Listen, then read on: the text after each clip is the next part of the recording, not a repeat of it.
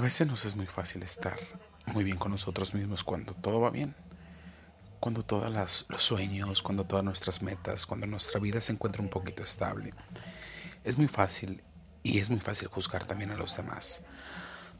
Lo difícil es estar con uno mismo cuando las cosas no resultan ser como uno quisiera que fueran o como uno ha planeado, entonces es un poquito más complicado. Porque el estar contigo mismo en esos momentos es cuando te das cuenta y descubres que todo lo que te daba la fortaleza y la autoestima estaba solamente cimentado bajo las cosas materiales, las cosas exteriores y no sobre las cosas interiores.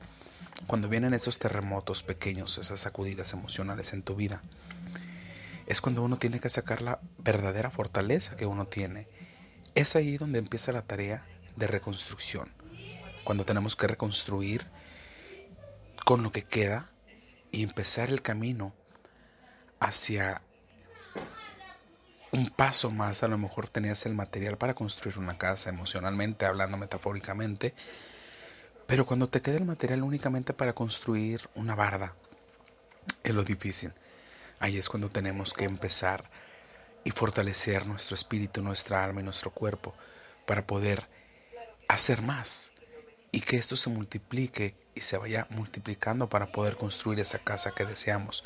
Es decir, esa paz y esa fortaleza y esos sueños que queremos cumplir en nuestras vidas. Por eso te digo, si este año 2020 comienzas con muy poco material emocional, Ten esperanza y ten fe que vas a lograr tus sueños. Todo es paso a paso. No es fácil cuando vivimos algo que no nos agrada. No es nada fácil, pero sí es posible.